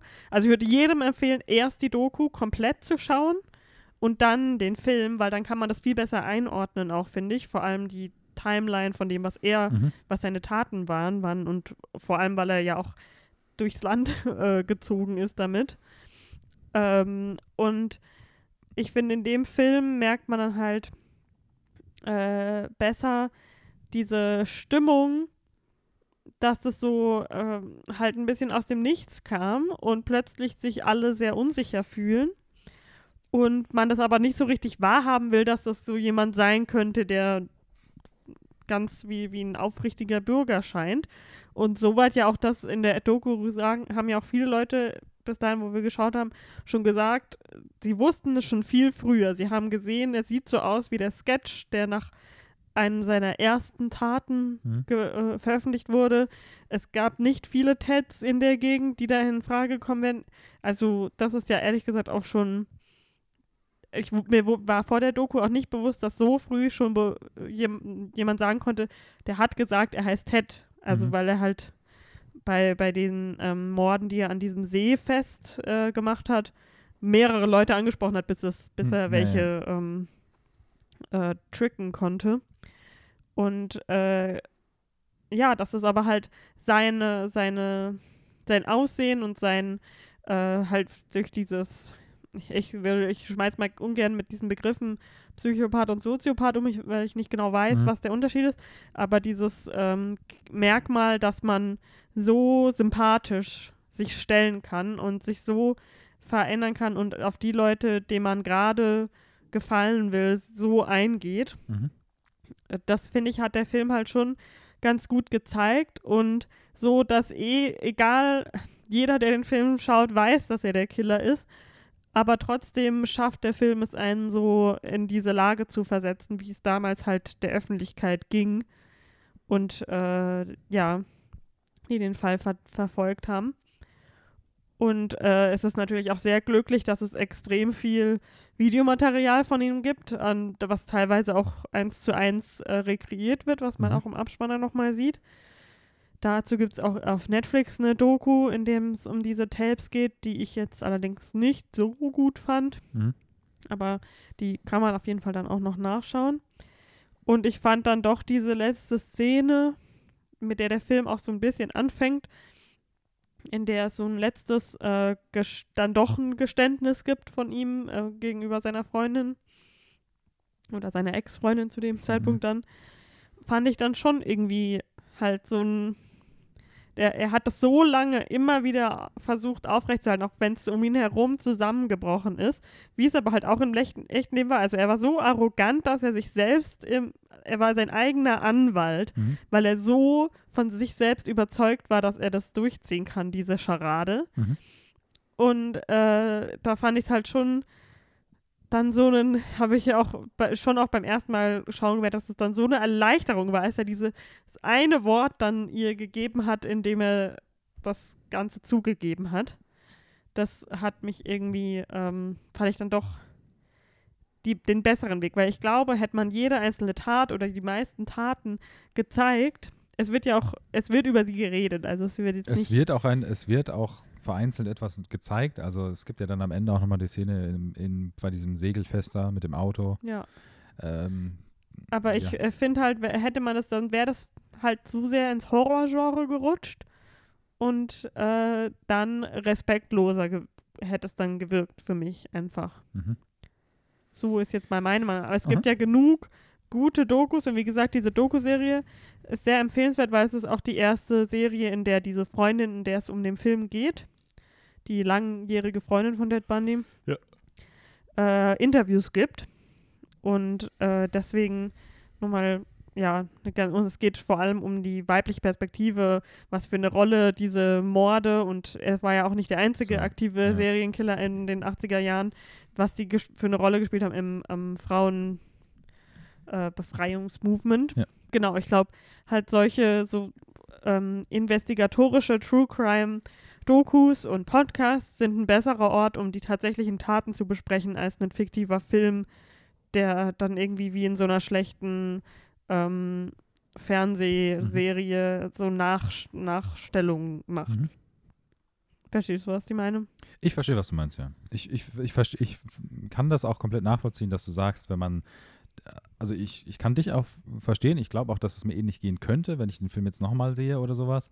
Ähm, ich, das stimmt auch, man sollte immer irgendwie vor Augen haben, wie die Zeit und die Situation auch für Frauen und sowas äh, in der damaligen Zeit in Amerika war, aber mh, ich sehe das ein bisschen anders wie du. Also ich glaube, man hätte das auch wirklich, also ich, in meiner Vorstellung kann das, hätte das deutlich besser laufen können, ohne in eine Campy-Horror-Richtung zu gehen. Also ich glaube, auch ohne den Film jetzt viel zu verändern, auch jetzt, auch so wie der Film ist, glaube ich, durch leichte Änderungen von der Darstellung des Charakters oder sowas hättest du viel mehr und auch äh, in Beziehung, in Bezug auf die Beziehung mit seiner Freundin und sowas hätte man viel mehr aus diesem Film herausholen können und das auch ein bisschen für mich noch für einen mit einem besseren, äh, geschmackvolleren Film. Aber wie zum Beispiel hättest du denn so eine Tat eher andeuten können oder also wie, weil, Nee, mir- wie mir meinst geht's du so eine kleine Veränderung? Ich, ich kann das jetzt auch schwer erklären. Mir geht es jetzt nicht darum zu sagen, also ich sehe das jetzt nicht so wie, also ich würde jetzt auch nicht sagen, man hätte jede Tat sehen müssen oder ein oder zwei Taten expliziter. Ich finde das schon gut, wie das dann im indirekt in dieser, in dem Gericht sozusagen rüberkommt. Ich finde einfach diese Darstellung der Person grenzt, äh, das ist so eine feine Linie für mich, diesen Charakter als, also diese eigentliche Perversion dieses ähm, Psychopathen sozusagen darzustellen, als diese Wirkung, die er nach außen hat, finde ich, schafft das nicht dem Zuschauer, beziehungsweise allen Zuschauern, das so zu vermitteln, wie es letztendlich auch war. Und dass es kein cooler Mann war, ähm, sondern wirklich ein Monster. Aber da, ganz ehrlich, da finde ich Filme wie The Gentleman, über den wir gleich noch reden, gefährlicher als sowas. Kann ich verstehen, ja. Ich, Weil- ich habe halt einfach, ich habe halt einfach so eine ganz andere Meinung zwischen. Ich habe, für mich ist das immer so was ganz anderes, dieses fiktive und dieses echte persönlich oder Leben, ähm, Personen aus dem, aus dem nicht öffentlichen Leben, äh, Zeit, wie sagt man das denn? Geschichtliche Figuren, Mhm. Serientäter. Also dieses ganze Serienthema ist für mich irgendwie einfach anders als jetzt so fiktive. Serientäter-Thema. Du hast Serienthema gesagt. Serienthema, ja. Serientäter. Mir fällt gerade das Wort nicht ein. Aber für mich ist das immer noch mal was anderes, so Fik Fiktion und sowas Echtes nachzustellen und so. Ja, aber wie gesagt, ich glaube nicht, dass man hätte. Ich finde jetzt auch nicht, dass es ein perfekter Film ist oder so. Äh, er hat auf jeden Fall seine Längen vor allem. Ja. Aber ich finde nicht, dass man halt. Ja, ich glaube, es hätte dem Film nichts Gutes getan, hätte man irgendwie noch viel Gewalt an Frauen gezeigt und. Ja, Wie gesagt, mir geht es auch nicht primär um die Gewalt, um, um die Gewalt, die er ausgeübt hat oder sowas. Ich fand halt auch, so sehr ich Lizzie, jetzt hab ich den Namen schon- aus, äh, Coll- aus Ähm, die Hauptdarstellerin Collins auf jeden Collins, Fall. ne? Lizzie, Lizzie Nein, Collins. nicht Lizzie. Nee, Ähm, Lily Collins. Lily, Lizzie, Lily. Sie spielt Liz. Ach so, ah, deshalb vielleicht, genau. Mhm. Genau, deshalb habe ich das vergessen, ja. Jetzt habe ich aber auch vergessen, was ich sagen wollte. Ähm, ja, ist auch egal. Ähm, vielleicht schaue ich mir mal die Doku mit dir. Hast du die Doku zu Ende geschaut jetzt schon? Nee, ich wollte jetzt gleich fertig schauen. Ach so, okay. Ähm, ja, nee, vielleicht schaue ich mir das auch nochmal mit an, mal gucken. Ich weiß nicht. Ich war jetzt beim ersten Schauen, das war so mein erster Eindruck von Filmen. Mehr kann ich dazu Ja, wie sagen. gesagt, ich habe das damals auch gedacht. Auch einfach, weil ich was ganz anderes erwartet hatte. Mhm. Aber je mehr ich drüber nachgedacht habe, desto zufriedener war ich dann. Das freut mich auch. Danke. Äh, bitte, alles gut. Wie gesagt, vielleicht sehe ich es auch irgendwann so, dass ich, diese Meinung habe ich immer noch und äh, vielleicht ändert sie sich irgendwann, aber für mich war das nicht so. Okay, dann lass uns mal weitermachen. Wir haben, wie gesagt, viel vor heute. Mhm. Immer noch viel? Haben wir immer noch so viel vor uns gerade? Vier Filme haben wir noch vor uns. Vier, echt? Yep. Jesus, was haben wir denn noch vor uns? Ähm, The Hustle. Ach, The Hustle. Ja, dann lass uns kurz The Hustle ab, äh, abhaken. Also, wir haben The Hustle geschaut, auch auf Sky Ticket mit Anne Hathaway und Rebel Wilson. Es ist ein Remake von Dirty Rotten Scoundrels, heißt es, glaube ich, im Original. Mhm. Und war, glaube ich, auch mal ein Theaterstück, wenn ich mich nicht irre, aber ich weiß gerade nicht genau. Mhm. Der normalerweise so ein male-driven äh, Con-Artist-Film ist und diesmal war es jetzt female-driven mit Anne Hathaway und Rebel Wilson, wie gesagt. Und ähm, ich habe den letztes Jahr im Kino geschaut sogar. Mhm. Ich weiß gar nicht, ich glaube, ich hatte dazu auch ganz kurz geredet dann. Und äh, wir haben ihn jetzt daheim geschaut. Ich finde ihn immer noch, äh, ich finde es so ähnlich wie Maisbei halt. Der tut niemandem weh, er ist jetzt nicht schrecklich. Ich habe ein paar Mal gelacht. Maisbei? Ja, den wir vorhin besprochen haben. Ach so, sorry, ich dachte, wie heißt denn der nochmal mit Mia Kunis und Mila Ah. Kunis und Bad Spice. ich wollte gerade sagen, der tut niemandem weh und da hatte ich diesen Film jetzt im Kopf. Ich finde, der hat mir schon wehgetan, aber Nein, ich meine ähm, den. ähm, ja, ja, von gerade, sorry. Genau. Also ich fand ihn damals auch im, ich, der kam im Sommer raus. Ich bin mit einer Freundin reingegangen, hatten unseren Spaß dabei, war, hat niemandem wehgetan. Es gibt den üblichen Rebel Wilson fällt hin und es ist witzig, weil sie dick ist, Mhm. Humor, den ich nicht brauche. Aber ich finde, Anne Hathaway hat immer in Komödien einfach, die ist einfach so theatralisch und hat so einen lächerlichen Akzent in diesem Film, dass es Mhm. einfach so, dass ich so schon ganz ulkig finde. Ja, deswegen, ich finde ich vollkommen harmlos, wenn ihr es irgendwann mal streamen wollt mit äh, anderen Leuten, die Bock auf so eine ähm, Frauenkomödie haben, macht das. Ich, äh, ich finde ihn nicht schlimm. Ich äh, schaue mir vielleicht nochmal an, wenn ich so in einer seichten, in der Stimmung für eine seichte Komödie bin. Gibt, äh, es, er fängt an und endet mit einem Megan Trainer Lied, was immer ein Pluspunkt bei mir ist. Okay. Ja, ähm, wie ich ihn fand, gute Frage. Ich, ähm, ja, ich sehe es so ein bisschen wie du. Es, ich habe dem überhaupt nichts hinzuzufügen. Ich habe auch, hätte komplett darauf verzichten können, auf diese Rebel Wilson, sie ist sie fällt hin Humor. Mm. Ich fand es interessant, dass das der erste, was der erste äh, Producer-Film, äh, Film, wo Rebel Wilson auch produziert hat, tatsächlich. Mhm. Und der Director von The Hustle ist auch ein britischer Stand-up-Comedian. Ich habe seinen Namen vergessen, das hatte ich aber nachgeschaut. Und dementsprechend hatte ich halt viel mehr von diesem Film, also was heißt, ich hatte nicht viel mehr von diesem Film erwartet. Ich wusste, als du ihn damals im Kino geschaut hast, wie der Film so ist, oder ich habe es von deiner Erzählung abwägen können. Ich habe den Trailer gesehen und mir war schon klar, auf welche Richtung der geht. Aber ich finde, das Potenzial ist tatsächlich um einiges höher gewesen. In meinem Kopf zumindest oder einfach von dieser Situation gegeben, äh, von den Writern und beziehungsweise von dem Director. Es tut eine Frau, hat auch mitgeschrieben, die jetzt, ich glaube, Black Widow auch geschrieben hat oder so. Weiß nicht, ob auch alleine, ich glaube, bei Marvel schreibt auch niemand mehr alleine Filme, aber ähm, ja, weiß nicht, ist, ist ja, ist wie, wie meist bei. Es tut nicht weh, es ist nichts, was du jemals hättest gebraucht. Es ist gut, es ist ein Remake, das niemand gebraucht hat. Es ist nett, dass es dann das Remake immerhin mit Frauen gemacht wurde, aber alles so Larifari, schnell vergessen. Äh, was für ein Sonntag halt. Ja. Um die Reviews hier mal kurz und knackig zu halten. Genau. So, also wenn ihr Sky Ticket habt, könnt ihr gerne mal reinschauen. jetzt haben wir noch drei Filme vor uns. Mhm. Was? Ach so, okay, dann lass uns doch nicht chronologisch vorgehen und über, lass ruhig die Brücke zu Gentleman. Okay. Erstmal, ich würde gerne den, den chronologisch jetzt kommenden Film als letztes besprechen. Okay. Wir haben Gentleman geschaut. Ja. Die letzte Kino- und Filmerfahrung, also was heißt die letzte Kinoerfahrung für eine vielleicht längere Zeit. Hat es sich für dich gelohnt, dass das dein letzter Film erstmal im Kino war? Wie meinst du das? Wie hat er dir gefallen, meine ich damit indirekt? Wie er mir gefallen hat, ähm, er hat mir nicht gut gefallen. Mhm. Das wusste ich aber auch schon vorher. Mhm. Mir war auch klar, dass du das wusstest, ja. Ja. Ähm, äh, mich, mir hat das Poster schon abgeturnt. Wenn da nur Männer, erstmal ist das Poster total nichtssagend. Ich habe auch keinen ähm, Trailer dafür Was geschaut. gibt's denn für ein Poster? Ich kenne nur das mit dem, mit dem Scotchglas, mit der. Nee, das, wo sie alle Ach so, einfach das, ja, ja. Mhm. weißer Hintergrund.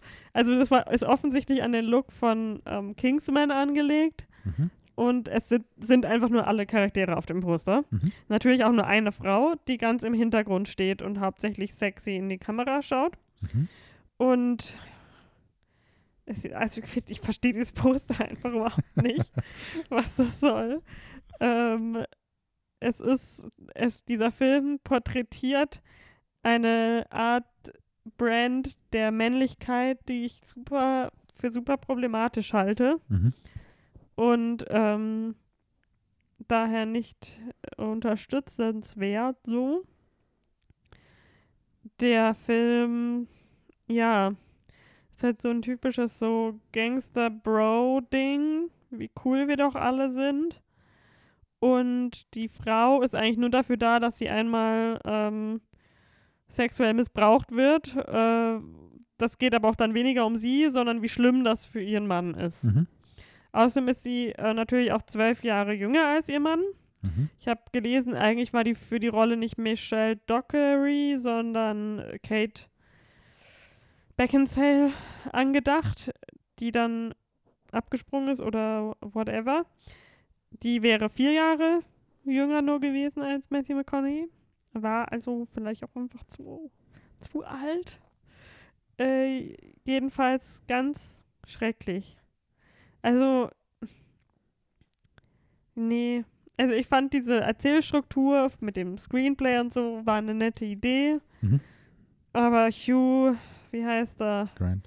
Hugh Grant war auch wirklich unerträglich, der Charakter einfach. Unerträglich nervig. Und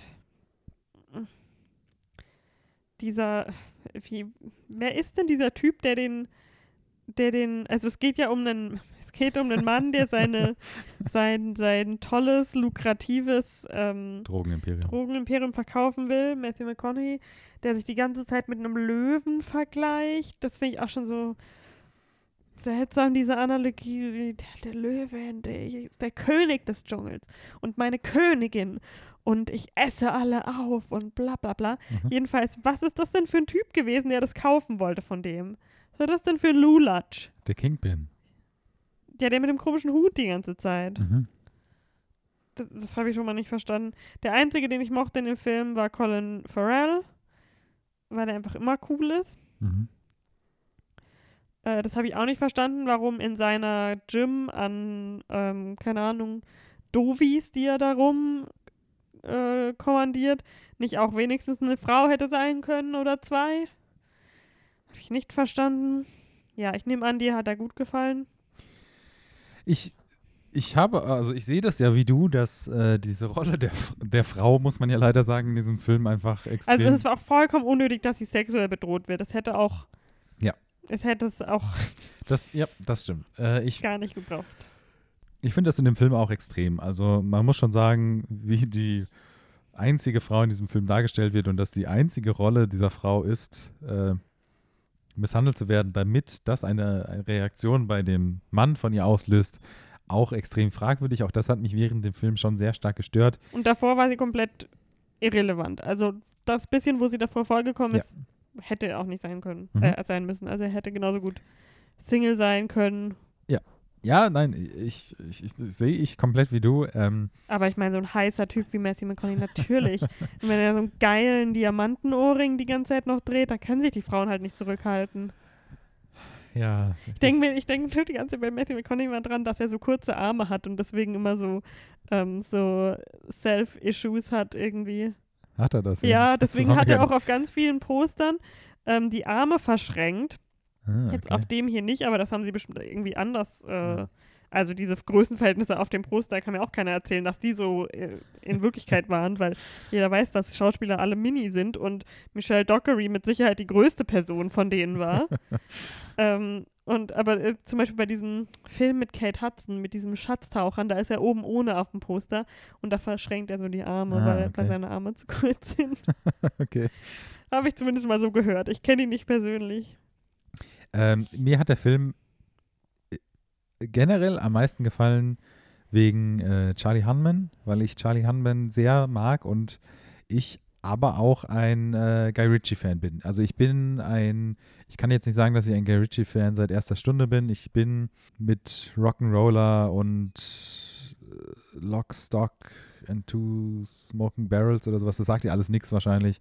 Ähm, Also Rock'n'Roller sagt mir schon was, aber ich habe ihn nicht gesehen. ähm, das war für mich damals halt eine Art von Film, die einfach diese und auch Snatch, auch wenn da, ich habe ihn schon länger nicht mehr gesehen, die Rolle der Frau sicherlich auch leider wie in vielen seiner Filmen einfach zu. Ich, normalerweise kommt. Außer in Aladdin.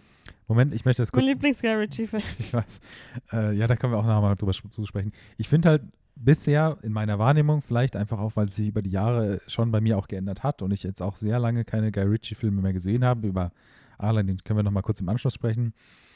War mir es nie so bewusst, dass jetzt, oder war mir es, hat es mich überrascht, dass in The Gentleman die Rolle der Frau extrem fragwürdig dargestellt ist.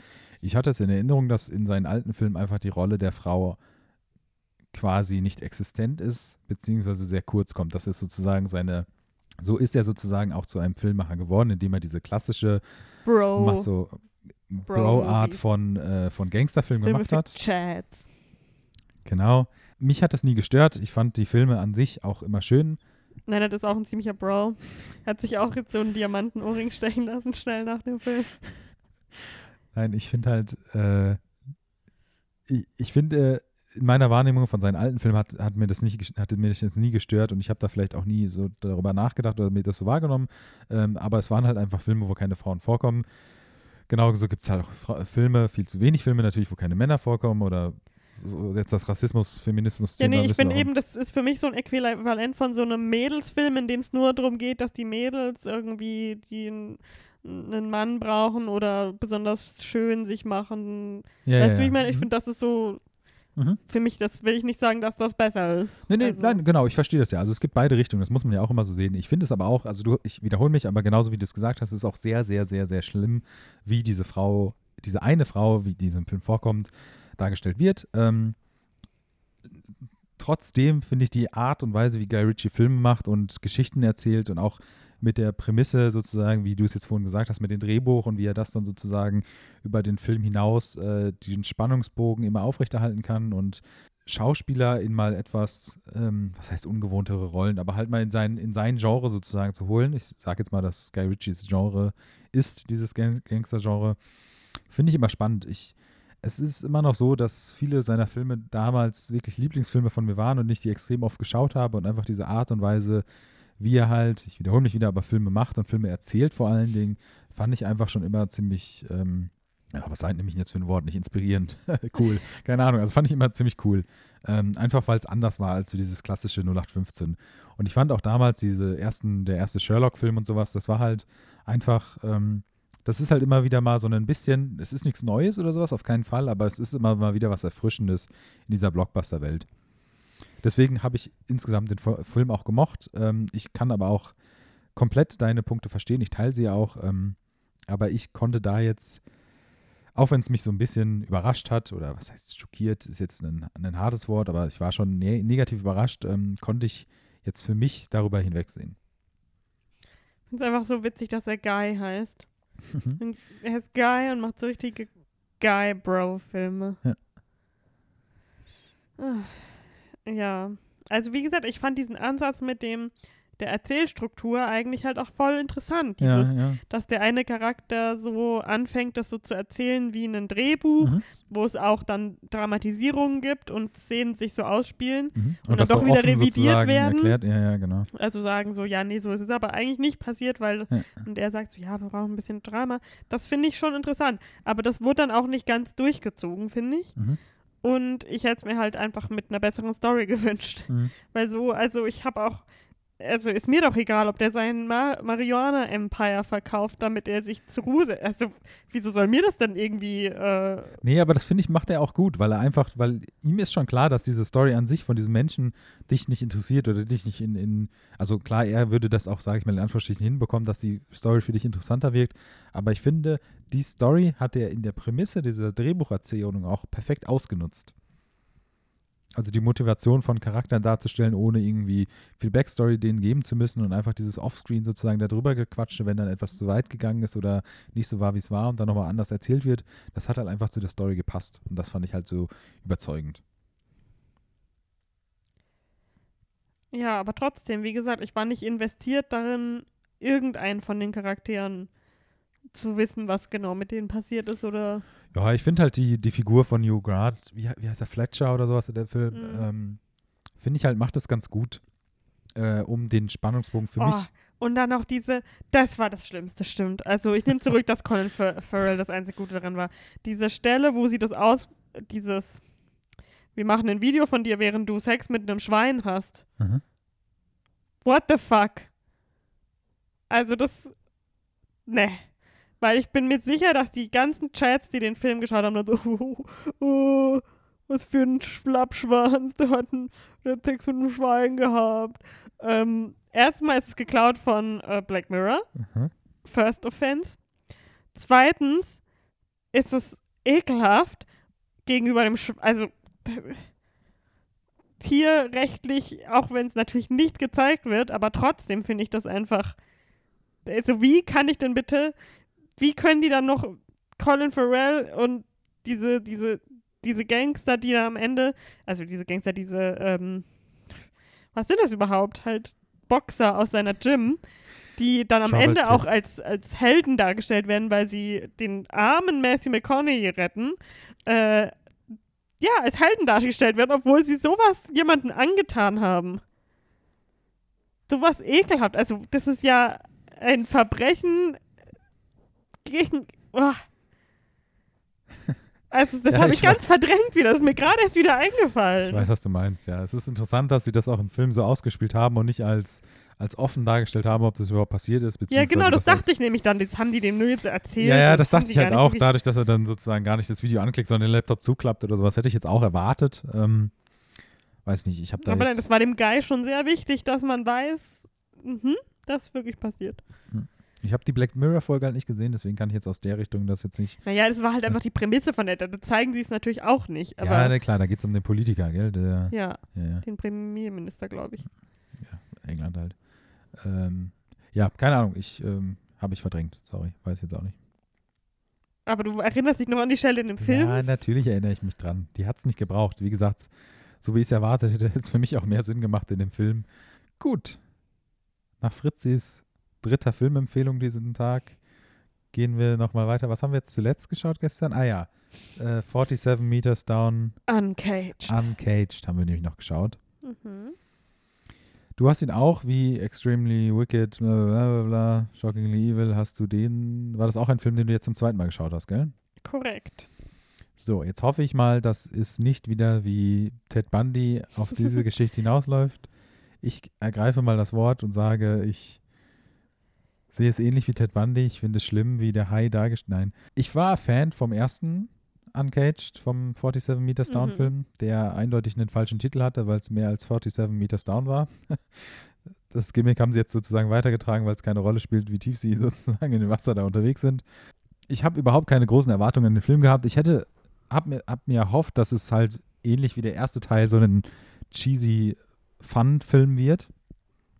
Ein Shark-Movie, der ähm, ja über eine nicht scheiß Erzählung, sondern eine clevere Geschichte und jetzt, jetzt übertreibe ich, wenn ich sage interessante Charaktere, aber ähm, bewusst uninteressante Charaktere, sagen wir es mal so, äh, die sich nicht zu ernst nehmen, das Ganze irgendwie aufzulockern und irgendwie war die Mischung für mich ein bisschen zu falsch wieder. Also sie haben den ersten Teil genommen, sich doch viel zu ernst genommen, den Charakteren zu viel ernsthafte, in Anführungsstrichen ernsthafte Backstory gegeben und äh, ein, zwei Ticken zu absurd, sage ich mal, manche Sachen dargestellt und dementsprechend hat es für mich dann äh, ja leider etwas nachgelassen im Vergleich zum ersten Film. Ja, definitiv. Also ich habe ihn ja mal in der Sneak geschaut, letzten Sommer irgendwann. Mhm. Und er ist definitiv äh, beim zweiten Mal schauen noch tiefer. Also er war damals, war mir schon klar, dass es jetzt nicht, vor allem, dass er nicht so gut ist wie der erste. Aber jetzt beim zweiten Mal schauen war es echt fast unschaubar. Ja, es ist halt, also ich weiß manchmal nie so genau, ob das, also ob sich ein Film ernst nimmt, ob er sich bewusst so tut, als ob er sich nicht ernst nimmt, aber eigentlich weiß, dass er sich nicht ernst nimmt, oder wie die die Director manchmal für sich irgendwie darstellen wollen, aber der Film grenzt halt dann wirklich an so eine äh, Bilderbuch, schreckliche Drehbuchphase oder sowas. Also das ist wirklich ganz arg. Also ja, es ist halt, es macht den Film einfach kaputt. Die, die Art und Weise dieser Charaktere und mh, dieses übertriebene falsche Entscheidung treffen innerhalb einer stressigen Situation und auch Sachen irgendwie so offensichtlich falsch darzustellen und unerklärt zu lassen. Also, dass sie sich die ganze Zeit unter Wasser unterhalten, ohne irgendwie etwas am Ohr zu haben oder sowas. Also noch nicht mal irgendwie einen Ohrschützer tragen und dem Zuschauer weiß zu machen, dass das irgendwie ein Mikrofon ist, mit dem sie alle verbunden sind. Fische, die unter Wasser schreien.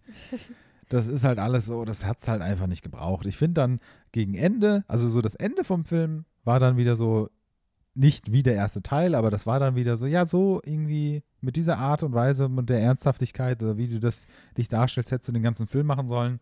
Dementsprechend hat es mich umso mehr gestört, dass es nur das Ende ist, was mir gefallen hat. ja, war nichts so für mich. Ja, also ich glaube, da müssen wir auch nicht weiter drüber reden und geben, reden lieber noch etwas länger über den letzten Film, richtig? Genau. Ähm, wir haben. Zum Glück noch, weil ich weiß nicht, ob der jetzt auch von diesen Verschiebungen betroffen sein wird.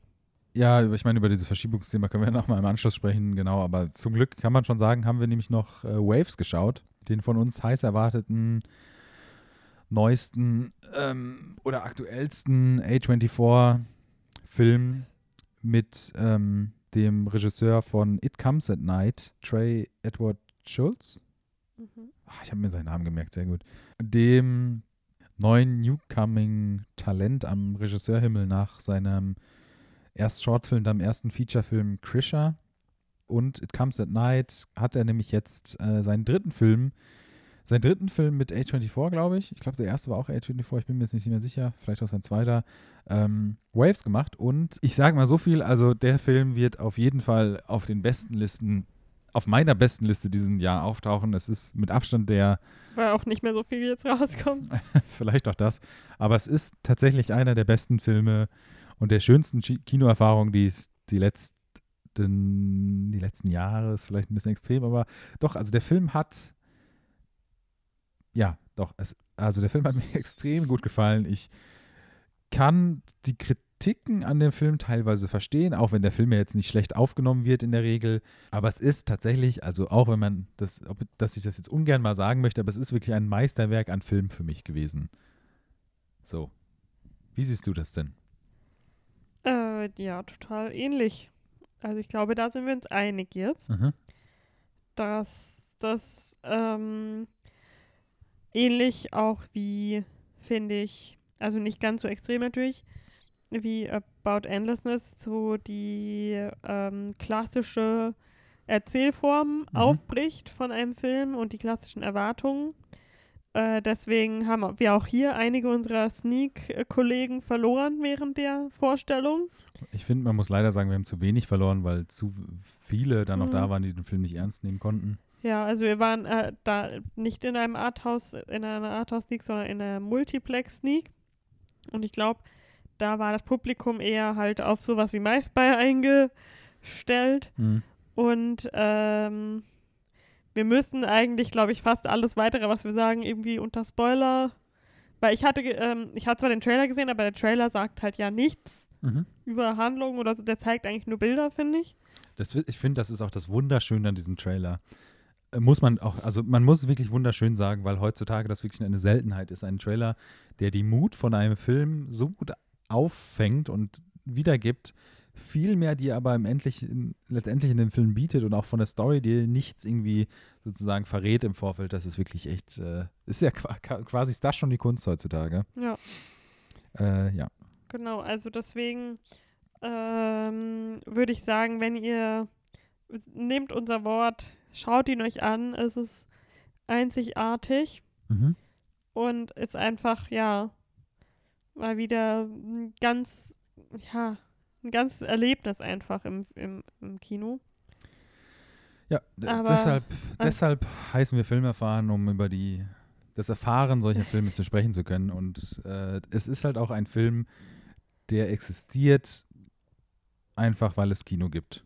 Der Film ist dafür gemacht, wirklich ihn im Kino zu schauen, auf der, auf der großmöglichsten Leinwand mit den bestmöglichen Sound- und Bildsachen und sowas Ähm, also das war mal das, wofür Kino stand, heutzutage vielleicht nicht mehr, aber es ist wirklich, äh, ja, ein, ein ganz großes Kino, tatsächlich.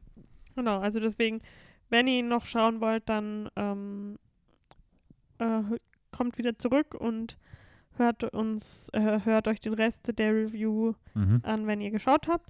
Wenn ihr ihn schon geschaut habt, herzlichen Glückwunsch. Dann könnt ihr weiterhören.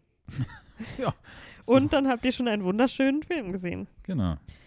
Ähm, genau, ich war danach, also ich hatte dann wirklich zwischenzeitlich vergessen, dass das der von It Comes at Night ist, der Regisseur. Mhm. War etwas überrascht, dass es von einem weißen Regisseur ist, weil es ja um eine ähm, Also, also ganz kurz, wir fangen jetzt halt an mit den Spoilers, ne? Ja. Ja, okay, alles klar. Mhm. war das ja von einer Schwarzen Familie. schwarzen Familie handelt in Amerika und zwar nicht im Vordergrund steht, aber es auch um, Die Struggle geht Genau, als schwarzer den- junger Mensch in Amerika aufzuwachsen. Ja. ja genau, also diese Sonderstellung der, ja, also die besonderen Probleme, die da aufkommen. Mhm. Ähm, um kurz zur Handlung, wenn ihr ihn gesehen habt, was ihr hoffentlich habt, wenn ihr jetzt noch hört, wisst ihr ja, dass es äh, um eine Familie geht, in der es einen sehr dominanten Vater gibt, Mhm. der besonders seinen Sohn sehr ähm, fordert Mhm.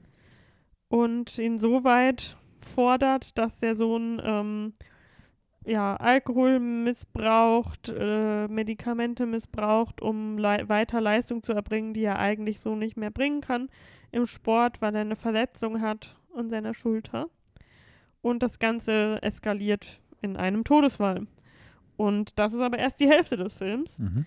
Und die zweite Hälfte des Films ähm, handelt dann von seiner Familie, insbesondere seiner Schwester und darauf um, wie es ihnen ergeht, nachdem er lebenslang ins Gefängnis kommt und wie sich die Familie wieder zusammenfindet. Genau.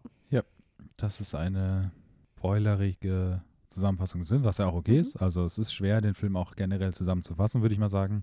Trey Edward Schulz, Mhm. ich muss den Namen jetzt immer wieder sagen, weil ich sonst Angst habe, dass ich ihn in einer Minute wieder vergessen habe, ähm, hat den Film directed, hat den Film geschrieben vor allen Dingen und hat den Film auch ähm, geschrieben und ähm, zuerst äh, nur eine Hand von den Schauspielern, die in dem Film jetzt mitspielen, sozusagen gepitcht, beziehungsweise denen das Drehbuch gegeben. Nach und nach haben sich dann die Figuren und die Schauspieler ergeben, die die weiteren Rollen spielen. Trey Edward Schulz macht das wie in seinen bisherigen Filmen auch, dass er vieles Autobiografisches sozusagen in die Filme einbaut und mit der Geschichte sozusagen kombiniert. Also vor allen Dingen sein erster Film, den wir leider ja noch nicht äh, haben schauen können. Wir gucken mal, ob wir da mal irgendwo was bestellen können an DVD oder sowas. Ähm, tut ja auch in seinem ersten Film extrem viel über seine Familie und auch Freunde und Familie ja überhaupt nur mitspielen lassen in diesem Film, um da seine Geschichten zu erzählen. Der Film jetzt, Waves, hat halt auch einfach so eine ganz, ganz besondere Erzählstruktur und Weise, äh, gepaart mit der Kamerafahrt und einfach dieser, ähm, es ist einfach eine, eine Mischung, es ist ein, der Film fängt an mit Geräuschen eines Rollercoasters, der nach oben geht. Ja. Meine ich.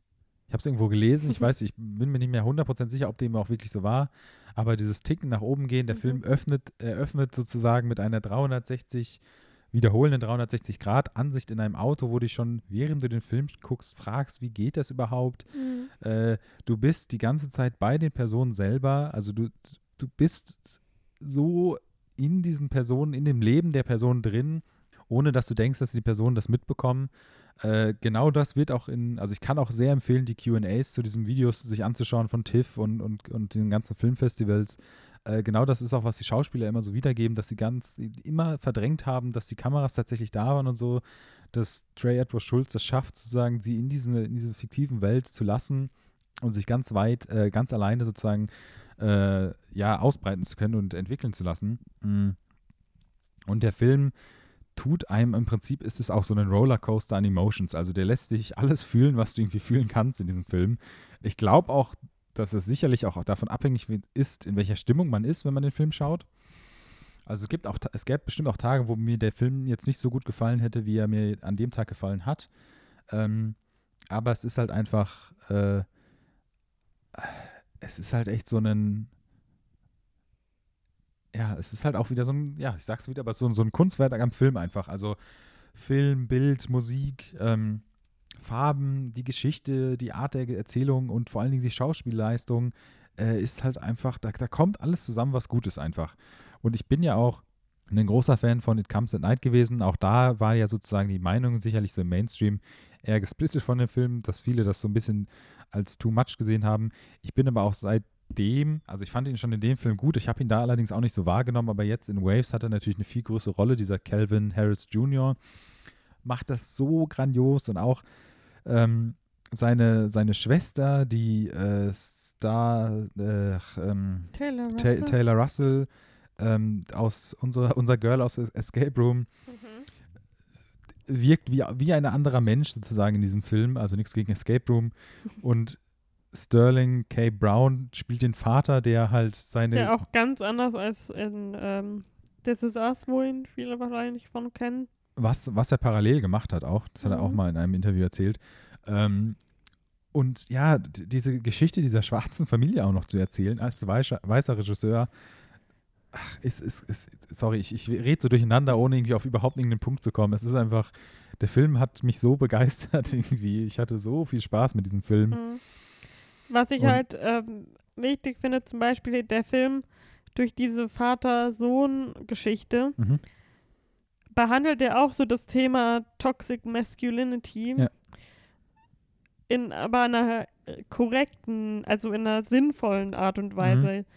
Ähm, weil das halt wirklich so äh, zeigt, dass das Ideale sind, auch wenn sie noch so, also das, das scheint ja am Anfang alles dann gar nicht so schlimm und ganz Mhm. normal, aber wenn man halt drüber nachdenkt und vor allem dann auch sieht, wohin das geführt hat, es sind auch schon die Sachen am Anfang, wenn Ja. er, keine Ahnung, mit ihm Armdrücken in einem Diner macht und so sind halt schon so Red Flags, Ja. dass es einfach, ähm, ja, Sachen fördert, äh, die destruktiv sind. Ja. Für, Für ein heranwachsendes Kind muss man ja sagen. Ja. Also auch die Entwicklung. also er ist ja ein Teenager. Genau. Also er ist geprägt von der, von der Beziehung seines Vaters und entwickelt sich auch in eine Richtung, ich finde das so, also du hast ja am Anfang gesagt, er wird von seinem Vater quasi in so einen Alkoholmissbrauch und Drogenmissbrauch Ja. ge gedrungen. Es stimmt auch. Ich finde halt, es ist halt auch immer so ein bisschen, also ich, ich stimme dir eins zu eins zu, es ist halt, so wie man es sagt, könnte man es so ein bisschen missverstehen, habe ich so das Gefühl gehabt, als du es vorhin gesagt hast. Deswegen wollte ich das nur nochmal aufgreifen. Also es ist halt einfach die Art, Genau, also er, um mit den ähm, Anforderungen seines Vaters Genau. mitzuhalten, sieht er keinen anderen Ausweg als ähm, im Hintergrund, also ohne dass es andere Leute mitkriegen, Schmerzmittel, Schmerzmittel so, und, äh, Alkohol dazu zu benutzen, um sein Leistungslevel zu halten. Aber natürlich früher oder später klappt das nicht mehr und ähm, natürlich merken dann auch früher oder später seine Eltern und seine Freunde, dass er so außer Kontrolle gerät und Mhm. ähm, konstant betrunken. Ja, ich finde halt dieses Betrunken und High sein, das ist halt, es, ich sehe das, es ist ja auch letztendlich genauso, wie du es sagst, dass es durch die Druckbeziehung mit seinem Vater entsteht oder das zu sehr im, im Vordergrund stehen des Vaters. Es gehört aber auch, was ja auch ein wichtiger Teil ist des Films, zu der Entwicklung, also diese, diese Teenager-Entwicklung in diesen jungen Jahren sozusagen, das gehört ja auch noch, das spielt ja auch noch mit rein, meiner Meinung nach. Also dieses moderne, der Film macht ja auch von nichts halt, also auch Social Media und sowas, das wird so stark behandelt in diesem Film. Und die, die Art und Weise von, von diesen jungen Leuten heutzutage, wie die sozusagen groß werden und das Leben an der Highschool und was das für Druck auch dadurch natürlich noch bedeuten kann und in junge Beziehungen und sowas, da spielt halt einfach extrem viel rein in diesen Film.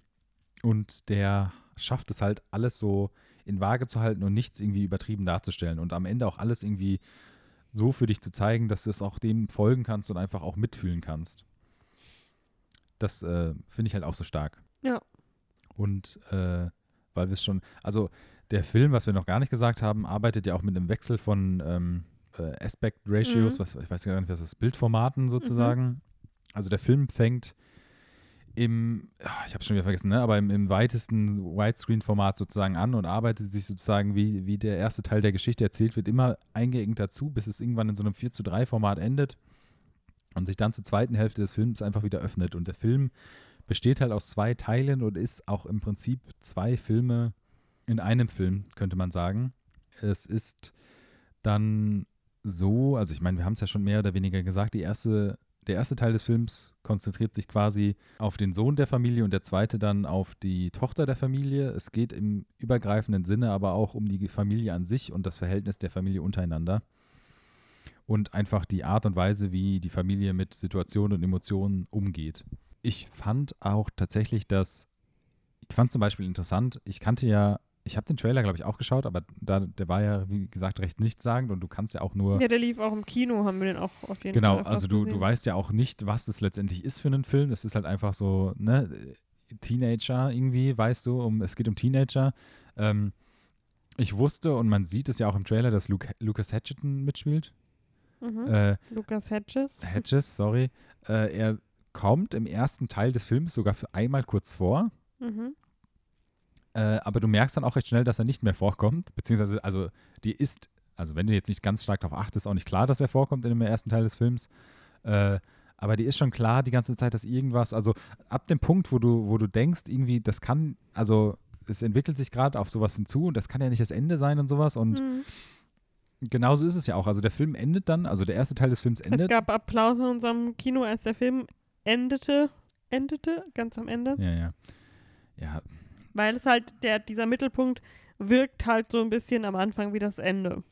Genau. Und äh, was aber auch wichtig ist, was für den Film keinen Sinn gemacht hätte, diesen Film am Ende stehen zu lassen, weil das nicht die Geschichte ist, um die es in dem Film geht, sondern es geht halt einfach um die Familie selber und die Emotionen und sowas. Und also ja, der, der geht halt weiter als die meisten normalen Filme. Also genau.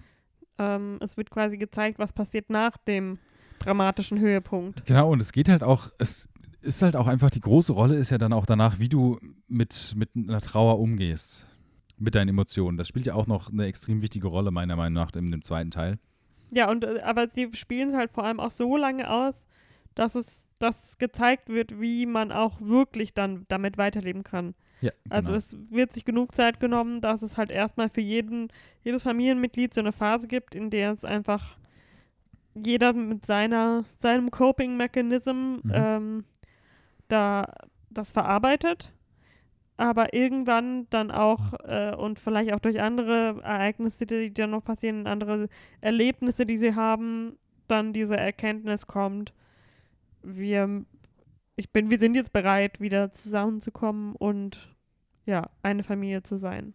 Ja, ich finde es auch sehr cool, was heißt sehr cool, super interessant zu zeigen, dass jetzt die Tochter zum Beispiel mit dieser Situation umgeht, indem sie sich in das ja, man kann ja quasi sagen, also indirekt sagen, in das Leid einer anderen Person mit einbezieht. Und man muss ja auch sagen, so sehr die, der zweite Teil des Films die Story von der Tochter ist, umso mehr ist es ja quasi auch die Story von Lucas Hedgeson.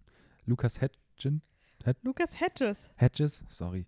Ich hab's nicht mit Namen, das weißt du doch. Äh, von Lucas Hedges und dementsprechend halt auch von Troy Edward Schultz, weil das ja auch eine autobiografische Geschichte dann wieder ist, die dann da erzählt wird. Mhm ja, es kommt einfach so viel in diesem Film zusammen. Das ist. Ja. Und ich, ja, ich finde es auch so interessant, weil das ja auch der für, ähm, jetzt habe ich den Namen schon wieder von, von Escape Room Girl verloren. Taylor Russell. Die für mich jetzt auch nie wieder als Escape Room Girl sozusagen gilt nach diesem Film. Ähm, es, das hat sie in einem Interview erzählt oder beziehungsweise in einem QA kam die Frage und dann hat sie erzählt, dass es im Prinzip auch so war, dass der erste Drehtag die Szene im Diner war für sie. Mhm. Und dann im Prinzip für sie die nächsten Drehtage alles nur dieser Roadtrip mit Lukas Hedges. Gott. Hab Lukas Hedges, ja. Hedges. Achso, jetzt habe ich es richtig gesagt, sorry. Ähm, war und ach, das ist einfach alles so interessant irgendwie und ja, jedenfalls, ich es ist halt einfach ich, so viele Sachen, die ich mir auch so, ich habe jetzt keine Notizen vor mir, aber ich habe mir so ein paar Sachen so mein Handy aufgeschrieben, über die ich gerne sprechen würde, aber es ist halt einfach einfach oh, jetzt werde ich hier angeguckt, dass ich ja, das aufgeschrieben also hast du jetzt Notizen oder hast du keine Notizen? Nein, ich habe noch Notizen, aber ich habe auch schon vieles gesagt und es wäre jetzt auch, passt jetzt nicht, wenn ich da jetzt noch die Sachen vorlese. Ich finde halt, weiß noch ganz kurz sagen, ich bin auch Fan mehr von der zweiten Hälfte des Films, einfach wenn es da um diese, um die Geschichte der Forgiveness geht, um, um das, äh, ja, Sorry, ich, ich merke schon, du möchtest zu einem Ende kommen. Mm, ich finde es interessant, dass der Film extrem viel mit Euphoria verglichen wird, der HBO-Serie. Mhm. Ähm, die wir auch immer noch schauen müssen. Wir haben es immer noch nicht geschafft. Wird ja jetzt die Ich zweite hatte Staffel. ehrlich gesagt auch nie vor, sie zu schauen. Ich werde sie dann halt alleine schauen. Krieg dann wieder Ärger, wenn ich sie alleine schaue. Richtig. Es, man muss, was ich auch interessant finde, ist ja, dass der, der, der Cinematographer von Waves auch bei Euphoria sozusagen gearbeitet hat. Und was ja viele verwechseln, glaube ich, ist, dass Waves ja sozusagen auch zuvor war. Also er hat tatsächlich auch, das hat ich auch in einem QA, ich glaube bei TIFFs oder sowas war das, erzählt, dass der Director of Photography sozusagen das Material von Waves nutzen konnte, um sich für Euphoria überhaupt zu bewerben. Und das ist Drew Daniels nämlich, der auch für alle anderen Filme schon von Trey Edward Schultz äh, Kamera gemacht hat. Und das ist halt auch ein, äh, ja, ein ganz großes Kino, die Kameraarbeit in diesem Film. Ganz kurzes Kino. Und äh, ja, die Musik.